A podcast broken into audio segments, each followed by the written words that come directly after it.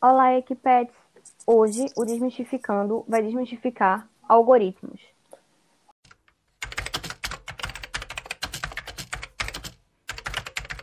Eu estou aqui para explicar o que são algoritmos. O algoritmo é um conjunto finito de ações que descreve como se deve executar determinada tarefa, ou seja, uma sequência de raciocínios para realizar algo, tendo uma lógica sistemática. Ele precisa ter um objetivo específico para poder ser calculado. Geralmente, quando pensamos em algoritmos, vemos aqueles números gigantes e complexos, porém pode ser simples como uma receita. Podemos pegar, por exemplo, uma receita de bolo, onde ela é feita por etapas. A gente separa os ingredientes, mistura para formar a massa, unta a forma, preaquece o forno, coloca a forma no forno e retira a forma. As ações no meio do caminho determinam o produto final. Caso não seja feito uma dessas ações, provavelmente o bolo não terá um bom resultado. Os algoritmos no programa de computador geralmente são bem mais complexos e gigantes, já que eles tratam todos os cenários possíveis e identificam o que é relevante para a tarefa e ignora as irrelevantes, ou seja, aquelas que não ajudam a chegar no bom resultado. O algoritmo tem uma estrutura formada por variáveis e por comandos de repetição. As variáveis é a informação que é inserida e ela vai definir onde o algoritmo pode ir. Os comandos de repetição, eles funcionam como um enquanto ou um caso, Agora eu vou falar sobre os algoritmos nas redes sociais. O Facebook foi a primeira rede a usar algoritmos, pois, por conta da grande quantidade de postagens, os posts se perdiam pelo feed. O Facebook, através de seu algoritmo, começou a deixar o conteúdo mais relevante para cada indivíduo. Até hoje, esse algoritmo não foi descoberto, mas sabe-se que existem alguns pontos cruciais, como a gama de postagens disponíveis para serem mostradas, quem postou o conteúdo e o nível de relacionamento do usuário com a pessoa ou marca, o engajamento da rede de amigos do usuário com aquela postagem e o potencial de engajamento daquela postagem para o usuário. Por exemplo, se o algoritmo entendeu que você prefere ver vídeos do que ler textos, mais vídeos aparecerão no seu feed. Além disso, o Facebook criou uma espécie de sistema de pontuação de relevância da postagem, que é baseado em diversos fatores. Eles são o nível de informação das postagens, a autenticidade da postagem, o potencial de receber cliques, o potencial de engajamento e o tempo que o usuário vai passar naquela postagem. Já o Instagram, no começo, não tinha algoritmo. O feed era organizado por ordem cronológica, mas a partir de 2016 o algoritmo começou a ser usado. Não se sabe exatamente como ele funciona, mas sabe-se que existem três fatores chaves que afetam como as postagens aparecem. A temporalidade, o engajamento e o relacionamento com o usuário que postou.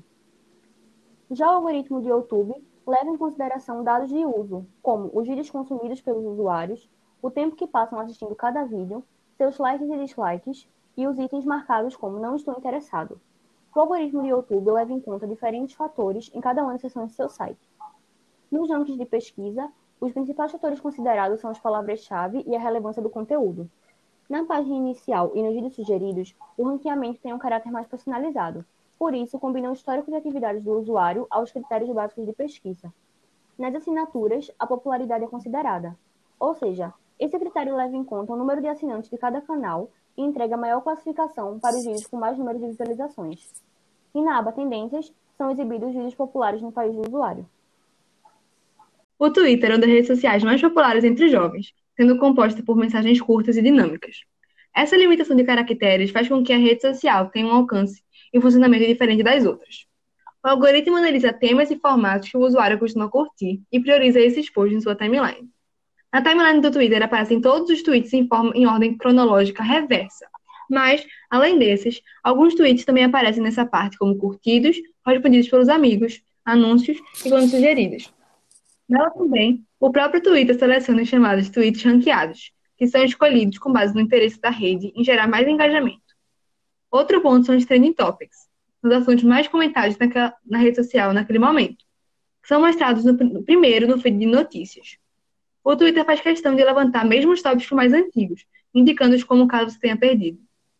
No Spotify, um dos aplicativos de músicas mais importantes e populares da atualidade, o algoritmo fica claro na playlist Descobertas da Semana, que analisa os gostos do usuário e a cria com extrema personalização, através das artes das capas e artistas já conhecidos pelo usuário, influenciando o consumidor a escutar aquela seleção musical.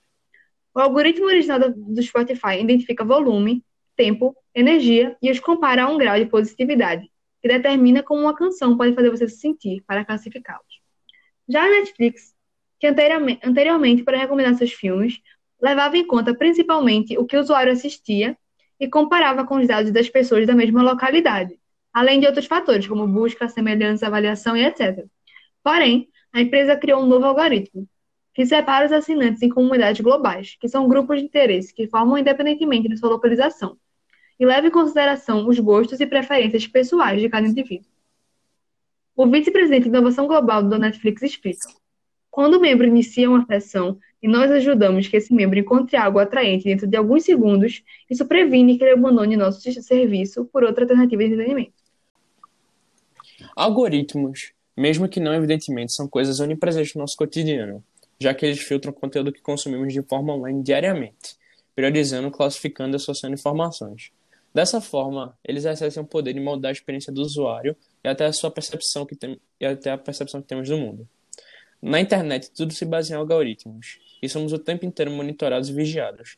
Sites como o Google, por exemplo, que é um gigante da tecnologia, é presente o tempo todo no nosso dia a dia, desde os nossos celulares, computadores, tablets até televisões.